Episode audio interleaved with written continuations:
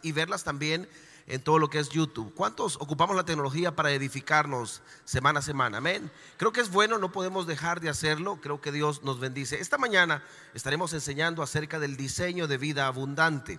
El diseño de vida abundante. Estamos en el año de diseños en edificadores y creo que es válido entender qué es lo que Dios ha diseñado. Todos queremos una vida abundante. Mal entendemos la vida de abundancia como una vida solo de prosperidad económica. Porque creo que la prosperidad no solo tiene que ver con dinero, la prosperidad tiene que ver con diferentes ámbitos en nuestra vida. Alguien dice amén a eso. Y creo que a veces nosotros entendemos que somos prósperos cuando hay dinero en nuestra bolsa, hay dinero en una cuenta de banco, más la prosperidad, dice la Biblia, que Él vino a darnos algo distinto. Juan 10:10, 10, voy a ocupar varios fundamentos bíblicos y Juan 10:10 10 es el primer fundamento bíblico del cual quiero que podamos leer y podamos entender. Dice la Biblia eh, el ladrón no viene sino para hurtar y matar y destruir. Yo he venido para que tengan vida y para que la tengan en abundancia. Yo quiero que lo lea esto conmigo a la cuenta de tres. Uno, dos, tres. El ladrón no viene sino para hurtar y matar y destruir. Yo he venido para que tengan vida y para que la tengan en abundancia. Quiero entender esto. Una vida en el Señor es todo lo contrario a que nosotros vivamos bajo el hurto, bajo la muerte y bajo la destrucción. Nosotros tenemos que vivir bajo la bendición de Dios, bajo la vida y bajo la parte de construir. Quiere decir que todo lo contrario a lo que el enemigo vino a hacer es la bendición que nosotros tenemos acá en nuestra tierra donde Dios nos ha permitido vivir. Eh, me pongo a pensar un momento que eh, cuando se refiere al ladrón, se refiere a un sistema, no se refiere al diablo, porque el diablo no tiene las características ni los atributos de Dios. ¿Quién tiene los atributos únicos de la omnipresencia, omnipotencia y omniscencia? Es Dios. Es alguien que puede estar en todo lugar, que todo lo sabe y todo lo puede. Pero el enemigo no puede ser. Entonces no puede ser el diablo aquel que va a matarnos a todos, destruirnos a todos y que va a hurtarnos a todos sino creo que es un sistema que se levanta en contra nuestra para poder hacerlo. ¿Qué es ese sistema? El sistema que habla la Biblia, que todo lo que se mueve en las regiones celestes que se ha levantado en contra de la iglesia para hacerlo. Ahora, qué fácil es cuando le robamos un dulce a un niño o quitamos un dulce a un niño. ¿Han visto ustedes cuántos adultos nos hemos metido alguna piñata alguna vez? Ah, ¿será que solo somos pocos los que nos hemos metido? Yo le puedo asegurar que de repente en alguna piñata que fueron sus hijos, algún sobrino, algún familiar, pasaron los dulces y usted por la edad que tenga, usted tuvo que haberse agarrado y alcanzado un par de dulces. Yo ya me he tirado, por mi tamaño me permite poder tirarme en las piñatas. Pero eso me encanta porque eh, vivo ese momento y los niños lo miran a uno como animal raro, pero ellos velan por sus dulces. Ahora, ¿qué diferencia es cuando no le puedo quitar algo a alguien que está más preparado. La iglesia no puede ser un niño con un dulce que se deje arrebatar tan fácil las bendiciones de Dios. El enemigo puede hacer con nosotros lo que quiere cuando nosotros no tenemos la disposición ni la preparación correcta. Por eso es que algunos luchamos por años con la misma debilidad. Habrá gente sentada esta mañana acá que llevamos años luchando con la misma debilidad. Dios nos ha traído en una vida de abundancia, pero no nos permite la vida de abundancia, no porque el diablo me está haciendo algo, sino porque soy fácil presa del enemigo y de un sistema que no soporta la presencia de Dios. Pero como yo estoy básicamente alejado, mi vida no puede ser abundante porque estoy fácilmente siendo un blanco del enemigo. Quiero hablar de varios principios. ¿Quiénes estamos aprendiendo esta mañana?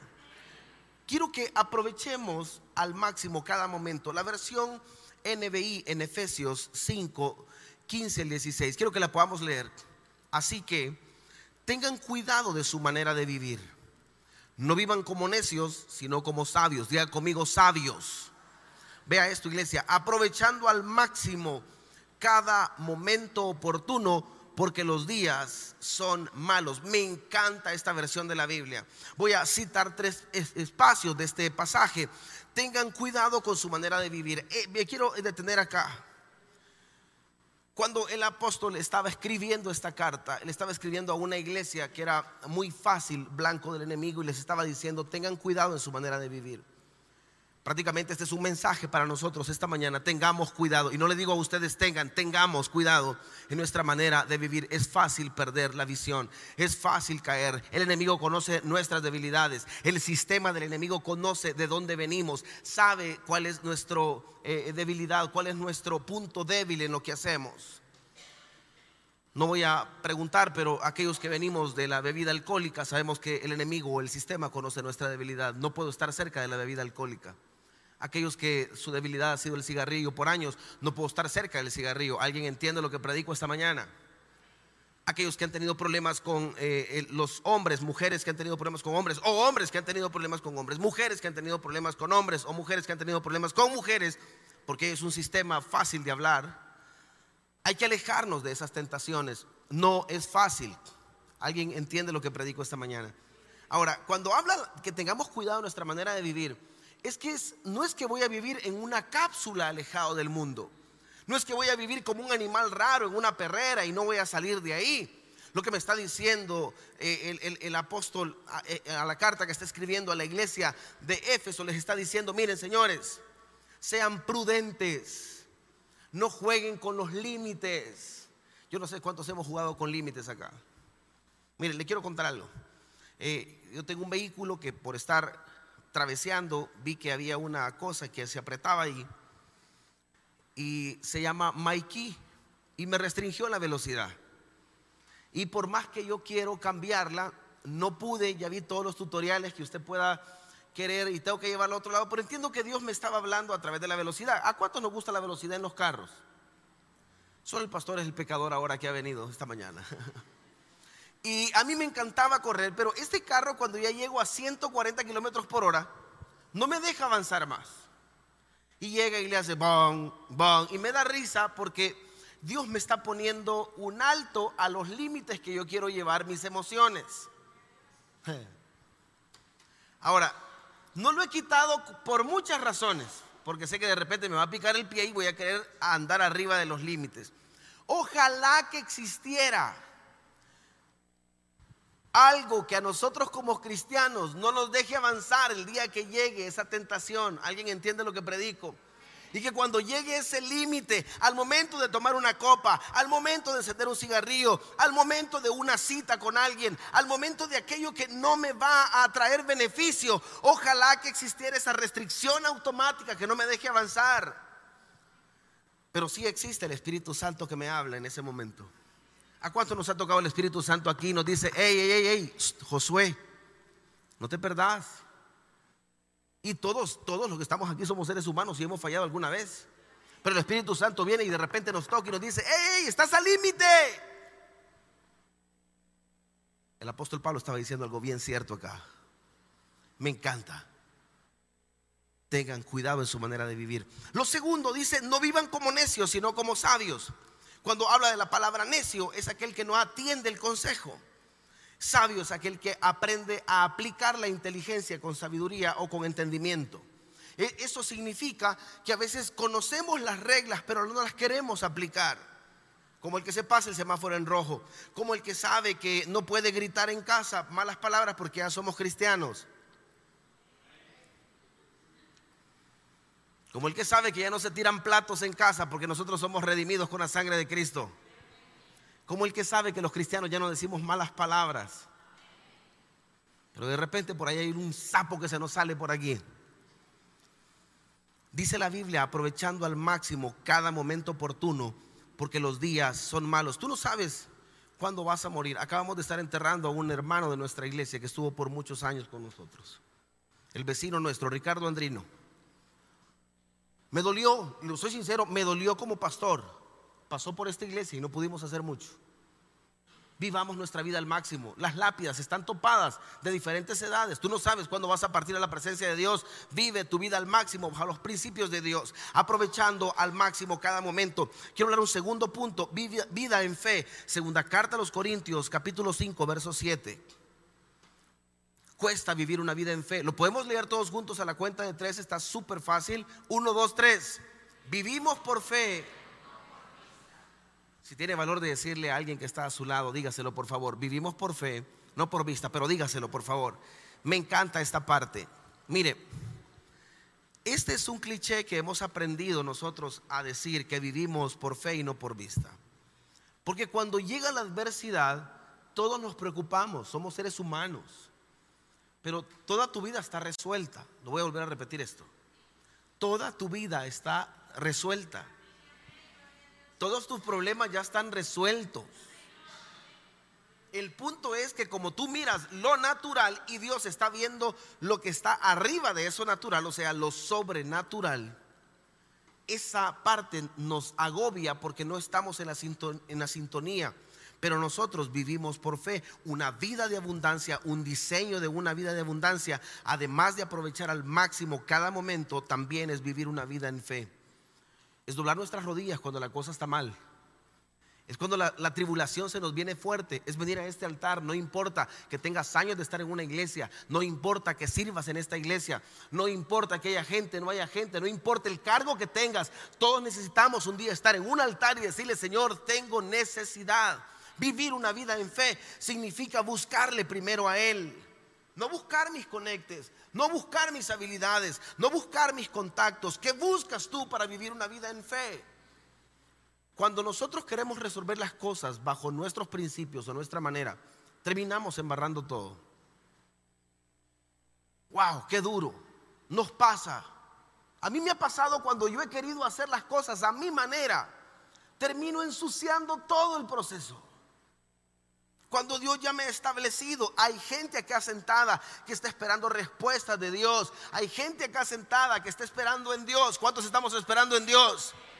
No metas tanto tu mano, entre menos metas tus manos, Dios va a actuar mejor. No metas tanto sentimiento, nos equivocamos. El corazón es engañoso. Ayer hablábamos en la reunión de, los líderes de, de esta iglesia, que somos hombres.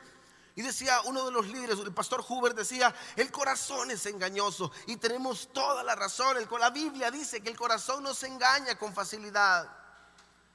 Nos gusta aquello que nos puede dañar, porque todos somos así. Nos gusta lo, curioso, lo que nos lleva a la vida límite. La vida en fe no es por vista, no es por lo que nosotros vemos, es por lo que Él ya estableció para nosotros. Dije el primer principio que tenemos que aprovechar nuestra vida, eh, aprovechando el máximo cada momento. La segunda es la vida en fe. Quiero hablar de un tercer principio, que es la vida de justicia y amor. Una vida abundante, el diseño de una vida abundante es un diseño de una vida de justicia y amor. Proverbio 21, 21 dice lo siguiente. Lo leemos todos a la cuenta de tres. Uno, dos, tres.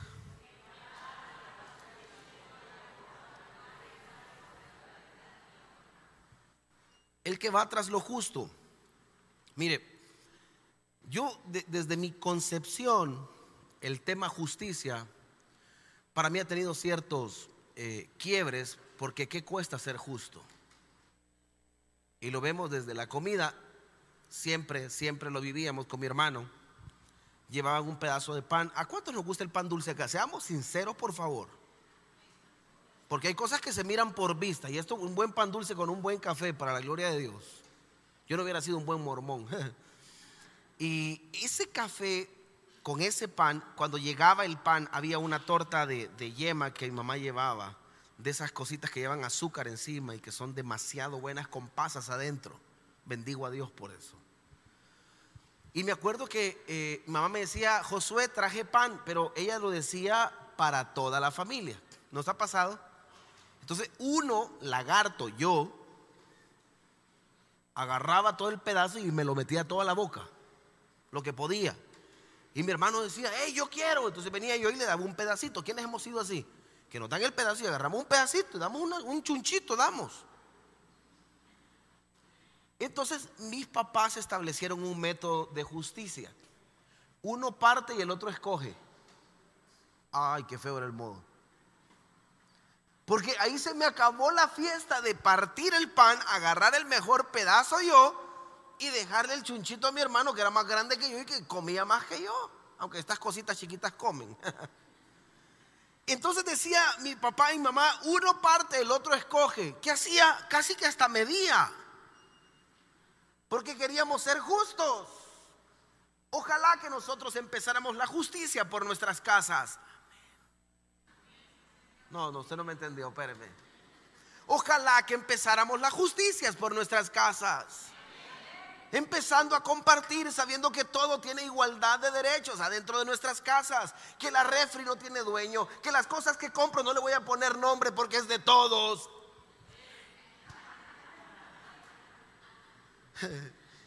Porque hay gente que dice, cuidado, acabo de ir al súper, compré mi yogurt. ¿Quién se comió mi pan? Nosotros tenemos un principio en casa.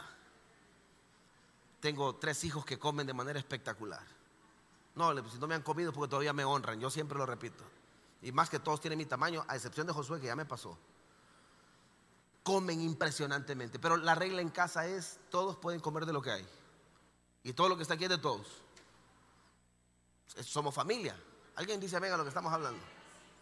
Y yo le voy a decir, le voy a ser sincero, cuesta el compartir. ¿A cuánto nos cuesta compartir? Yo voy a levantar mi mano porque me cuesta compartir. Ay, el pastor, qué bárbaro. Me cuesta cuando tengo hambre y nos queda, pedimos una pizza y somos cinco y nos queda el último pedazo. Aunque no digamos nada, queda ese último pedazo, todos estamos ahí, hermanos, estamos viendo quién va a ser que lo va a agarrar. La última pieza de ese pedazo está ahí y todos están viendo quién la agarra. Y preguntan, ¿alguien más va a agarrar? Y todos, por pena, no, no, no, no, dale, dale, pero por dentro es como que lagarto, qué bárbaro. Empecemos con pequeñas cosas la justicia. Quiero hablar de cinco cosas con las que tienes que empezar en justicia. Número uno, a tratar todos por igual. Seamos amables con todos. Algunos somos alcaldes afuera y somos ogros en casa. No, voy a repetir esto porque quizás no me entendió. Algunos afuera somos, pero recontrarchamables. Miren, y usted dice, ay, don Josué, si es un pan de Dios aquí afuera. Y allá adentro está Gargamel o la niña Cleotilde, aleluya, peleando por todo. Dos brujos adentro de casa, así que sacan el fuá que llevan dentro gritan por todo. Entonces tus hijos no entienden cómo eres súper amable afuera en tu oficina y te han dado el premio de atención al cliente y cómo es que aquí adentro no me atienden. Primera justicia es tratémonos a todos por igual y empecemos por casa. Por ahí me enseñaron a mí un principio que candil de la calle. Eso no, no, puede aplicar para nuestra vida abundante, no puede aplicar para un diseño de vida, de bendición. Tenemos que ser eh, justos en nuestra casa. Lo segundo que tenemos que ser justos es la manera de cómo vemos al pecador. Trata a los demás como te gustaría que te tratasen a ti el día que caes. Yo le puedo asegurar que a veces no somos justos en nuestra manera de tratar. Alguien cayó y queremos darle palo. Pero ese alguien que cayó pudimos haber sido nosotros. ¿Por qué no lo tratas como te gustaría que te tratasen a ti el día que estés enfermo espiritualmente? la justicia de cómo tratar al pecador. Quiero hablar de una tercera cosa. Seamos justos en la manera de honrar a Dios con nuestros, bienes. ¿Cuántos cuando no hemos tenido le venimos a pedir aquí a Dios? ¿Quiénes le hemos pedido a Dios cuando no hemos tenido? Ah, todos. Doblamos rodillas. ¿Y cómo cuando ya, ya, no, ya no nos congregamos, ya no venimos? Aleluya. Ya cuando cayeron un poquito más de chirilica, es que pastor, estoy un poco ocupado porque tengo negocio, pero cuando no tenía, sí te congregabas. Quiere decir que la fórmula es, hoy debo de, debo de no tener negocio para congregarme. Pero es más, cuando Dios más abundantemente te da, sé justo con tus bienes. Ama a Dios, no por lo que te da, por lo que Él es. Cuarta justicia que yo quiero que seas. Matrimonios, levánteme la mano a los matrimonios que estamos acá tratémonos como que fuera el último día de nuestra vida, seamos justos con el tiempo, con nuestra casa y nuestra familia. Esa justicia que cuesta, ¿cierto o no? Voy a hablar de otros hombres, diga conmigo otros hombres, dígalo fuerte, otros hombres. Amables por fuera, ella es mi esposa por lo que están viendo el video. Afuera es como, ay, ¿qué tal? Y cuando llega a la casa, mi amor, me das un beso. Beso. Mi amor, tenés rato de no darme un beso. Ay, ya vas. Estoy predicando yo a otra iglesia esta mañana. Porque se nos olvida los principios básicos de justicia. Levánteme la mano las esposas que están aquí esta mañana, mujeres que están acá esta mañana. Amén.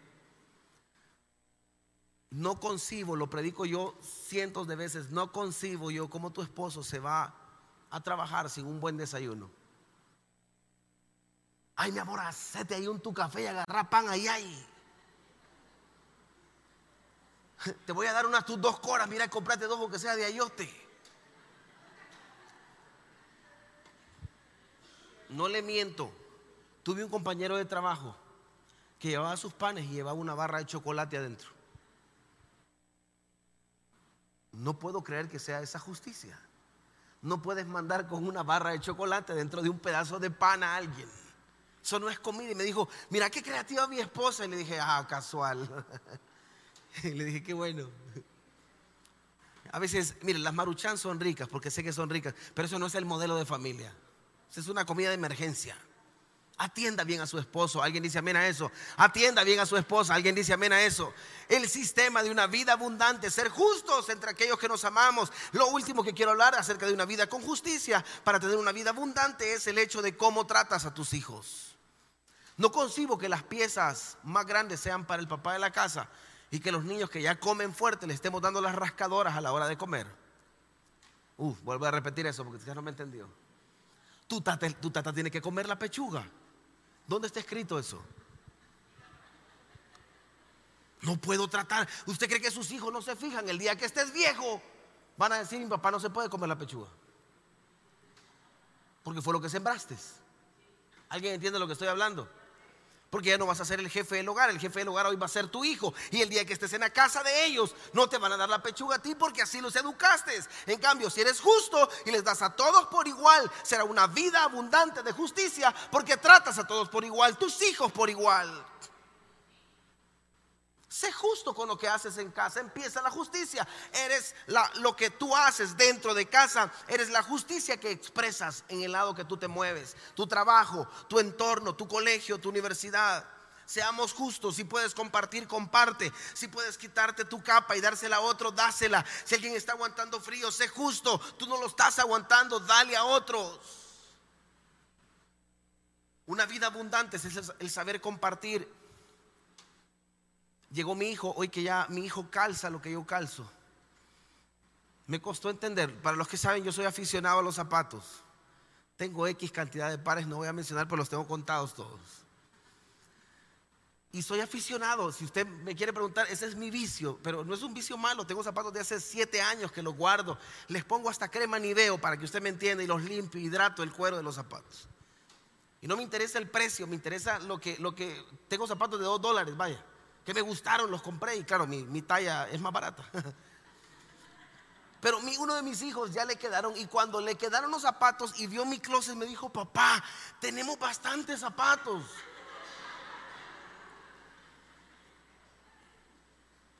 Y le soy sincero, tragué grueso. Y me dijo, mira, hoy me voy a poner esto. Le dije, venite, escoge dos, te los voy a regalar. Los que más te gusten. Me estaba doliendo pero estaba haciendo justicia, porque él se sentía como parte, la regla de la casa es todo lo que está dentro es nuestro. dije, escoge dos y llévatelos, dale, ocupalos. Me costó, me costó. Pero sé justo con tu perfume. Aleluya. ¿Quién se echó de mi perfume? Nuestro perfume está en nuestra casa. usted no me está entendiendo. Porque si usted le está enseñando que esto no se toca, es mío, no está siendo justo. El día que estés viejo te van a decir, ey, ey, ey, doña, no me toque. Usted me enseñó que cada quien tenía sus cosas. Oh, alguien entiende lo que predico. Dije que para vivir una vida de abundancia bajo eh, el modelo de Dios, el diseño de Dios, tenemos que aprovechar al máximo cada momento, vivir en fe y una vida de justicia y amor. Quiero hablar del último punto y es la vida de prudencia. ¿Cuántos prudentes hemos venido esta mañana? a mí me cuesta la prudencia. Dice la palabra de Dios en primera de Pedro 3, 10 y 11. En efecto, versión NBI, el que quiera amar la vida y gozar de días felices, que refrene su lengua de hablar el mal y sus labios de proferir engaños, que se aparte del mal y haga el bien que busque la paz y la siga. Usted no puede leer esos dos versículos conmigo a la cuenta de tres, por favor. Leemos primera de Pedro 3, 10. A la cuenta de tres, 1, 2, 3. En efecto, el que quiera amar la vida y pasar días felices, guarde su lengua. Verso 11. Se del mal y haga el bien para vivir una vida abundante tenemos que vivir una vida de prudencia. No todo lo que se piensa se habla. No todo lo que siento lo expreso. Hay gente que nos expresamos en redes sociales, en un WhatsApp y decimos todo lo que sentimos. A veces no edifica. Si no va a edificar, no lo exprese. Va a dañar. ¿Alguien entiende lo que hablo? El que quiera amar la vida y gozar de días felices, que refrene su lengua. Usted quiere tener una vida abundante, refrene su lengua. Si tiene confianza con la persona que está a su lado, dígale, refrenemos la lengua. Ah, hermano, ¿qué cuesta? Cuesta refrenar este pequeño órgano que dice Santiago capítulo 3. Cuesta refrenar nuestra lengua. A veces hablamos. No todo lo que se piensa se debe de hablar. Sea prudente. Nos metemos en unos rollos. Mire, un día estos casi que me metí en una esquela. No me fijé en la calle que me metí, me metí en sentido contrario. Eh, yo estaba conociendo San Miguel, no trabajo en San Miguel, pero no conozco eh, las calles. Me metí, el policía eh, me detuvo y me dijo, señor, va en sentido contrario, tendré que poner una multa. En ese momento, justo cuando yo iba a decirle, pero no está señalizado, no es mi problema, ¿quién nos hubiéramos dicho eso? Quizás solo yo y un par aquí. Dije yo, pedíle perdón. Dios me habló y me dijo, pedíle perdón. Y todavía yo de necio dije, ¿y por qué le tengo que pedir perdón? Si me equivoqué, fue un error, pero no está señalizado, no dice. Pero tenía que ser prudente. Mire, en esa ira, cuando él se regresó y me dijo, entonces me dijo, le digo, mire, le pido perdón. Me costó y le dije, le pido perdón. ¿Por qué me dijo? Ay, todavía quiere este porque no me fijé, no sabía, soy nuevo en esta localidad, vivo en San Salvador, le digo, pero le pido perdón. ¿Usted me, otorga el perdón? Sí, me dijo, no lo vuelva a hacer. Me, me una multa. ¿Qué tal? Yo me pongo rudo, yo, yo. Diga conmigo el pastor, el pastor. Yo me pongo rudo a pelear con el policía. Y le empiezo a decir, qué barbaridad, es que usted como tiene esa insignia lo que se cree, quítese el uniforme a ver, porque algunos son explosivos aquí, yo le puedo asegurar que aquí hay algunos que son machine con el carácter. Y se hubieran puesto a pelear, pero ¿qué me dice la Biblia el día de ahora? Tú quieres tener y gozar de días felices, amar la vida. El que quiera amarla, refrene su lengua, no se enoje, no pelee. Cuando su esposa salga enojada, dice la Biblia en Proverbios 15:1 que la blanda respuesta quita la ira. Todos tenemos un día donde llegan las, las personas enojadas. Refrene su lengua. mamá decía, mordete la lengua, me decía. Un día casi me la arranco, pero, pero, debo de ser prudente. No todo lo que pienso debo de expresarlo. Hoy alguien entiende lo que estoy predicando esta mañana. ¿Será que solo a mí me cuesta? Yo creo que a todos nos cuesta, pero dice algo. Refrene. Y una cosa es frenar y otra cosa es refrenar. Voy a volver a repetir esto. Una cosa es frenar y otra cosa es refrenar. Refrenar significa parar dos veces. Y eso de frenar nuestra lengua Qué difícil es. ¿De qué tengo que refrenar mi lengua? Bueno, de dos cosas sencillas. De hablar el mal y de proferir engaños. Mire, ¿qué nos cuesta a nosotros decir a veces malas palabras? Y cuando hablo de malas palabras no hablo de palabras que ultrajan, sino malas palabras que a veces sacamos odio de nuestro corazón. Matrimonios muy cristianos que dicen te odio, eso no puede existir en la casa padres o madres que le dicen a sus hijos, qué tonto, qué torpe, más fuerte, qué estúpido. Sus hijos lo entienden. Sus hijos lo saben, es lo que está sembrando. La Biblia dice que para tener una vida, ah, eh, de, que el que quiera amar su vida y gozar de días felices, que no hable mal, que no trate mal a las personas. Lo segundo que debemos de hacer es la palabra engaño, no engañar, refrenarnos con el engaño. Y a veces el engaño nos cuesta. Porque en pequeñas cosas mentimos. Hay algunos que dimensionamos las cosas. Como buenos latinos, latinos dimensionamos las cosas. Mentimos hasta en cosas pequeñas. Qué silencio. ¿Ha visto usted los accidentes de tránsito? Que de repente chocan en tu colonia y de repente sale un vecino y dicen, ¿ya viste lo que pasó? Y sale toda la gente. ¿Quiénes han visto nudos de gente salir en el pasaje cuando alguien ha chocado en una calle? Ese es típico latino. Y el fulano que ni ha visto, dicen, y quizás se va a morir. ¿De dónde está sacando esa información? Está grave, quizás el muchacho el que iba manejando. El de la par se mira como que ya se murió. Porque entre más salsa le ponemos a la situación, como que nos volvemos más interesantes en la plática, ¿cierto o no? No puedes mentir ni en lo mínimo. Si no conoce del tema, no hable. ¿Y cómo estará? A saber cómo estar. Primero Dios esté bien. Declare palabra de verdad. Primero Dios esté bien. Pero algunos somos más catastróficos. Y ya vas a ver. Y después de eso lo que va a pasar es hacen una escena como que viviera en una piña en el fondo del mar. ¿Alguien entiende lo que predico? A lo Bob Esponja crean historias allá adentro. Y Dios no te ha llamado a eso, te ha llamado a ser diferente. No puedes proferir, no puedes hablar engaño. Tu lengua tiene que ser refrenada. Dice la Biblia que se aparte del mal y haga el bien. ¿Qué significa eso? Que donde mires lo malo, lo que va a afectar tu vida, apártate.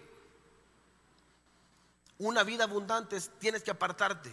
Si ves que están peleando allá de qué lado, ¿para qué vas a ir? Apártese. Los que juegan fútbol, el deporte no es malo, pero si empiezan a ver que se van a dar duro los equipos, ¿qué tiene que ser? Apártese. Se van a dar. Y ahí va el cristiano, se, se quita la camisa, se la dobla aquí. Ja. Más eran los que peleaban chuñas, se zafan los zapatos, marca terreno. deja la balco y se deja ir, ¿cierto o no? Y usted va a ver cristianos, es que, pastor, no hay que dejarnos, me dijo alguien un día, hay que darle con todo. Mi Biblia dice, apártese del mal. Qué silencio. Haga el bien, diga conmigo, haga el bien. Quiero definir tres cosas para hacer el bien y con esto voy a ir finalizando. Para poder hacer el bien significa hacer con otros como lo harían conmigo. Y me quiero detener a algo que esta semana sea un desafío de vida. Te quiero hacer tres desafíos para hacer el bien. Número uno, comparte con alguien esta semana algo. Los judíos tienen una bendición que se llama limosna, el acá y es comparten ellos al pobre y al necesitado. Quiero hacerte un desafío, que esta semana en tu mesa coman un necesitado. Haz el bien. Enséñale a alguien, haz el bien. ¿Alguien entiende lo que estoy predicando? Pastor, yo creí que me iba a dar otra fórmula más poderosa. Haz el bien. Llega gente a veces a tu casa a pedir comida porque tiene hambre. Es típico en El Salvador. Tocan el timbre. Tiene comida que me regale. ¿Qué respondemos algunos cristianos? No hay. Pase otro día. Espéreme, y si usted fuera el hambriento, ¿cuántos hemos tenido hambre aquí de verdad? ¿No es cierto que ¿qué hacemos nosotros en la casa? Sacar de lo que Dios nos ha bendecido. Y yo he entendido algo, algunos Dios les ha dado mucho para compartir, no para que se lo acaben ustedes solos. ¿Qué tal si te tocan el timbre ahora y te dicen, no me regalo un plato de comida? ¿Qué tal si usted viene y dice, lo voy a compartir? Tu casa te puedo asegurar que nunca le va a hacer falta el pan. Habrá en abundancia. Le quiero contar dos experiencias que me dolieron, pero Dios me enseñó a través de ello. Yo soy amante del café. ¿Quiénes somos amantes del buen café? Pero del buen café. Y un día, yo tengo varios tipos de café y tengo uno gourmet que es extra gourmet, pero no le puedo explicar qué tan gourmet es. Y lo, lo habían molido, molieron, y de repente veo una de mis tazas que la persona que hacía limpieza en aquel entonces en nuestra casa en una de mis tazas de ese café. Lo voy viendo en las manos del vigilante. Usted dice, pastor, pero ¿y qué derecho tiene? Pero porque uno así es. El corazón es egoísta a veces. Pero no solo lo vi con mi taza, sino que lo vi con una camisa mía. Ay, ese asunto sí me revolvió. ¿Quiénes se hubieran enojado aquí? Hubieran hecho un gran show.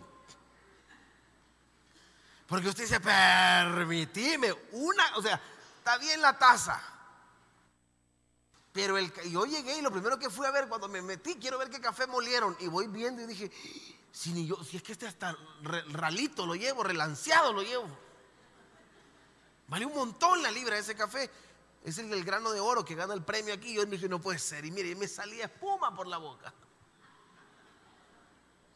Pero la persona que estaba ahí, le digo yo, este, fulana, me voy a inventar el nombre para no pecar, este, Nicolasa, doña Nico, le dije, usted le, ha compartido café al señor vigilante tratando de ser polite.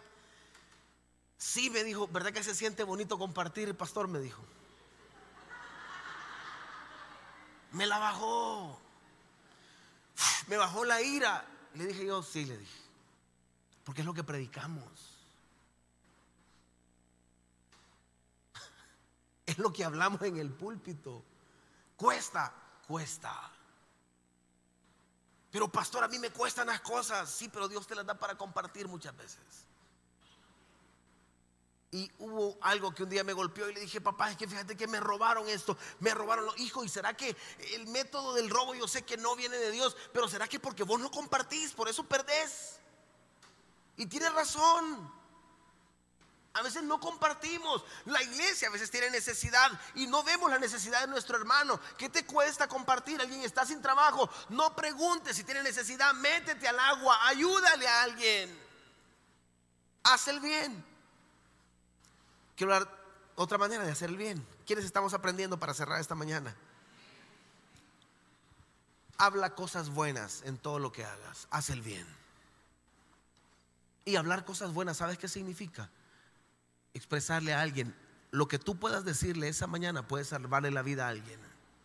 Puede cambiarle la vida, puede cambiarle el estado de ánimo que ande esa mañana. Pero si te pones a lamentarte a la par de esa persona, lo mataste. ¿Y cómo venís en problemada? Mira, fíjate que tuve problemas con mi esposo. Qué barbaridad, déjalo, cuidado. Cristiano sabe que tenemos que ser una voz de esperanza abrace a esa persona en ese momento, si es mujer con mujer o hombre con hombre, abrácelo, tómele las manos, ore por él o por ella y dígale, mira, hay una solución en Dios. Pero no sea catastrófico, te, golpeó, anda, anda ya, demandalo de un solo, metelo al bote. Sí, verdad, y ahí ya sale, sí, verdad. Usted es un ente de paz, es un pacificador. Alguien dice amén a lo que estoy hablando. Tus palabras pueden transformar todo un día completo. Quiero cerrar con el último bien que tú vas a hacer. Y es el bien que tenemos que hacernos nosotros. Dice Proverbios 27, 19. En el agua se refleja el rostro y en el corazón hazte un bien tú. Empieza a reflejarte de una manera diferente. Hazte un bien tú. Aunque la cosa esté difícil, empiece a reflejarte de una manera distinta. Sé feliz. Mañana te vas a levantar, es día lunes. ¿Quién no sabe que todos vamos a trabajar el día lunes?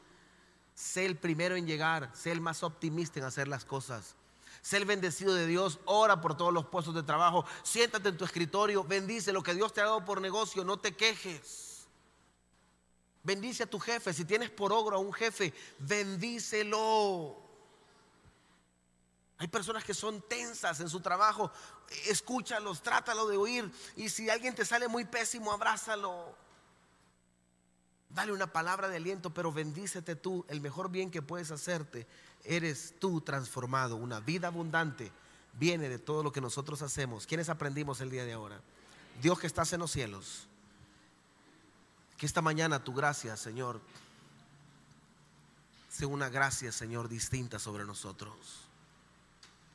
que traiga un tiempo de abundancia, que traiga un tiempo de visitación, que traiga un tiempo de cambio, que traiga un tiempo de transformación. Señor, esta mañana te pedimos que seas tú un Dios que transforme toda nuestra vida. Señor, queremos vivir el diseño de una vida abundante.